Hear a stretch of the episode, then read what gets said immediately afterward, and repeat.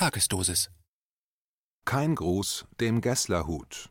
Die Demokratie bäumt sich auf. Ein Kommentar von Willi Wimmer. Von Franz Josef Strauß wird ein Satz kolportiert, der so manches derzeit erklärt.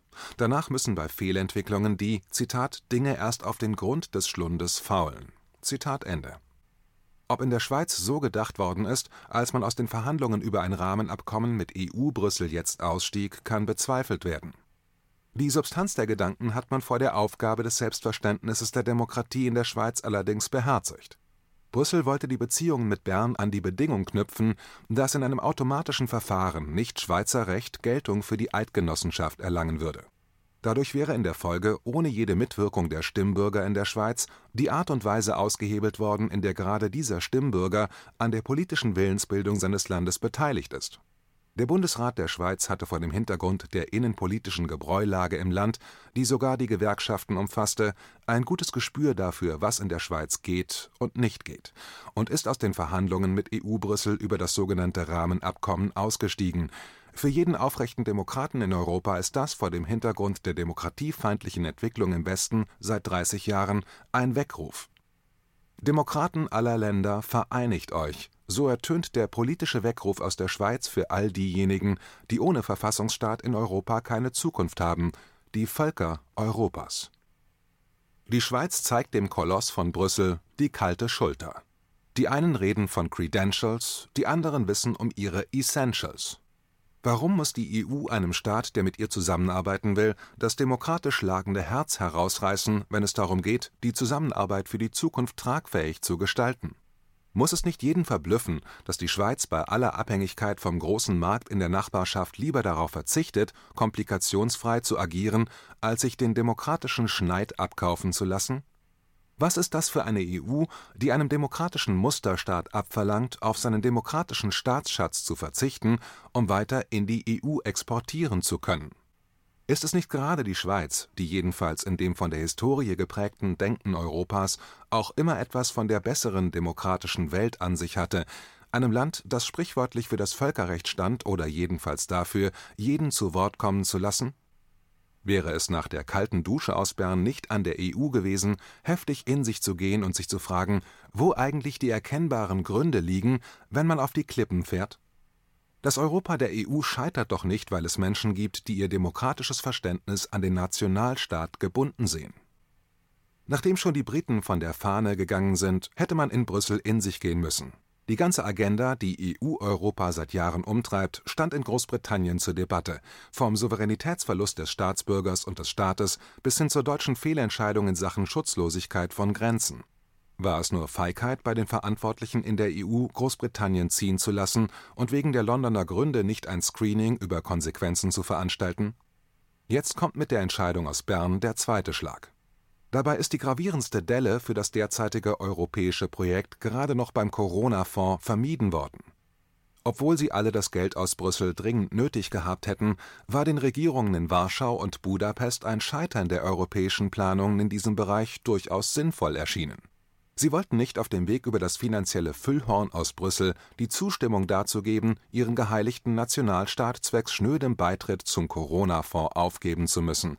In gewisser Weise haben Warschau und Budapest für die Schweiz mit ihren anderen Essentials eine Vorlage geliefert in EU-Europa wird man genau beachten müssen, welche Konsequenzen es für den europäischen Nationalstaat hat, wenn dem ungarischen Ministerpräsidenten Orban sein Stabilitätsfreund Netanjahu mit seiner speziellen israelischen Agenda für ihn deshalb ausfällt, weil die USA vor dem Gipfel in Genf am 16. Juni 2021 eine andere Regierung in Tel Aviv für wünschenswert halten als die von Netanjahu Zusammenarbeit des gemeinsamen Erfolges wegen kann man sich in Europa auch anders vorstellen, als diesem EU-Europa hinterherzudackeln. In der Geschichte hat dies die Hanse gezeigt. Im demokratischen Kontext ein Europa, das nicht nach Washingtoner Modell nur der Tummelplatz für Globalmilliardäre, Nichtregierungsorganisationen und Lobbygruppen ist, aber nicht für Demokraten. Aber nein, das Motto in Brüssel ist Augen zu und durch. Lieber ist man mit Washington auch in der Verteidigung aggressionskompatibel, als auf die Signale aus der Schweiz oder zuvor aus Warschau und Budapest oder gar London zu hören.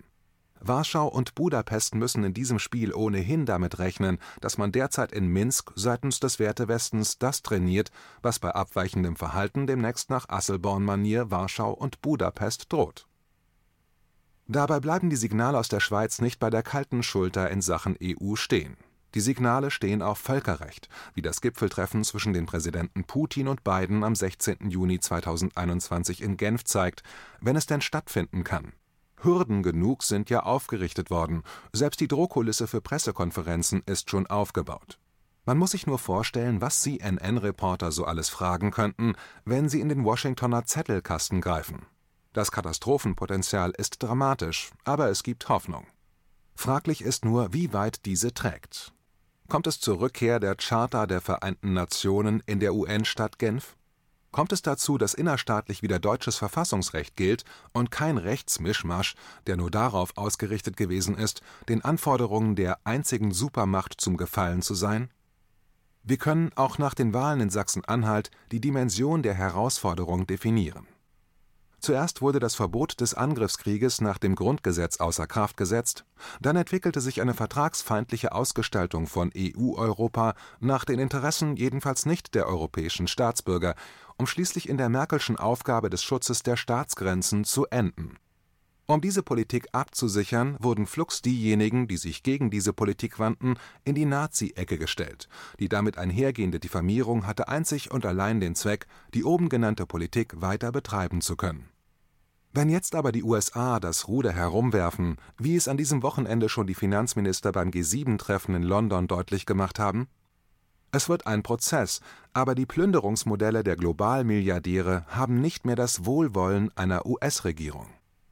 Als Trump in den USA ans Ruder kam, sammelte sich in Washington eine Anti-Trump-Kampftruppe und Herr Soros blies in Davos zur Attacke auf den gewählten amerikanischen Präsidenten. Mal sehen, was jetzt auf Kiel gelegt wird, um der Welt zu zeigen, wo Bartel den Most herholt. Das Modell Schweiz jedenfalls hat an Leuchtkraft in den letzten Wochen hinzugewonnen. Sein jahrelanges Fernbleiben war schmerzlich vermisst worden. Wenn man dann in der Schweiz anfangen sollte, unliebsame Denker nicht unter Hinweis auf ausbleibende amerikanische Finanzmittel aus dem Job zu feuern, wäre uns allen noch mehr gedient. Wir grüßen nur den, den wir grüßen wollen, und denjenigen, der es verdient. Das ist die moderne Parole de Suisse. KenFM ist crowdfinanziert und unabhängig. Leiste deinen Beitrag zu freier Presse und unterstütze unsere Arbeit finanziell. Wenn du zukünftig keine Beiträge verpassen willst, abonniere den KenFM Newsletter und installiere dir die KenFM App für iPhone und Android. Weitere Informationen auf kenfm.de/support. Hallo Community. In diesem Video möchten wir euch das Thema Bitcoin ans Herz legen. Wir werden euch erklären, was Bitcoins sind, wie man damit bezahlen kann und welche Bedeutung diese Währung für KenFM hat. Viele von euch haben sicher schon von Bitcoin gehört oder nutzen es sogar privat.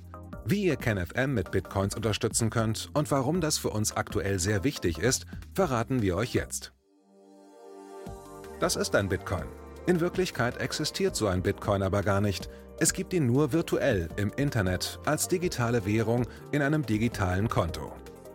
Bitcoin ist eine sogenannte Kryptowährung, die bekannteste weltweit. Man kann damit via Computer oder Smartphone einkaufen, spenden oder sich gegenseitig Bitcoins zuschicken. Bitcoins kann man wie Währungen oder Edelmetalle zum aktuellen Wechselkurs kaufen, verkaufen oder von Freunden zugeschickt bekommen. Einzige Voraussetzung ein E-Wallet, zu Deutsch eine elektronische Geldbörse. Das ist ein Account oder Konto, über das man Bitcoins empfangen oder versenden kann. Wie ihr wisst, nutzen auch wir bei KenFM schon seit ein paar Jahren Bitcoin, damit wir im Notfall auch finanziell unabhängig bleiben können, zum Beispiel von Banken, die uns nicht mehr mögen. Da viele Banken mit unserer Berichterstattung nicht einverstanden sind und nicht im Zusammenhang mit KenFM genannt werden möchten, kam es in den letzten Monaten so weit, dass uns gar keine Bank mehr mag weshalb wir leider damit rechnen müssen, vom kompletten IBAN-Zahlungsverkehr ausgeschlossen zu werden.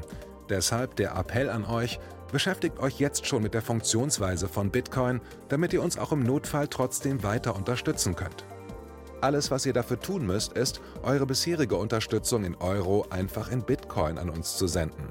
Dazu legt ihr einfach eine kostenlose E-Wallet an, wandelt einen Betrag eurer Wahl in Bitcoin um und sendet uns diesen an unseren Bitcoin-Account. Den Link findet ihr unter jedem unserer Beiträge sowie unter diesem Video. Alternativ dazu könnt ihr aber auch diesen QR-Code mit eurem Smartphone scannen. Übrigens, eine detaillierte Schritt-für-Schritt-Anleitung haben wir zum Nachlesen für euch schon einmal vorbereitet. Ihr findet sie auf canfm.de/bitcoin. Ob Bitcoin oder Kryptowährungen wirklich die Zukunft des Geldes sind, wissen wir nicht. Aber vielleicht ist das bald unsere einzige Option, so unabhängig wie möglich und vor allem ohne Bankkonto für euch in Zukunft weiterhin freien und unabhängigen Journalismus machen zu können. Wir hoffen sehr auf eure Unterstützung und sagen jetzt schon tausendmal Danke. Euer Team von KenFM.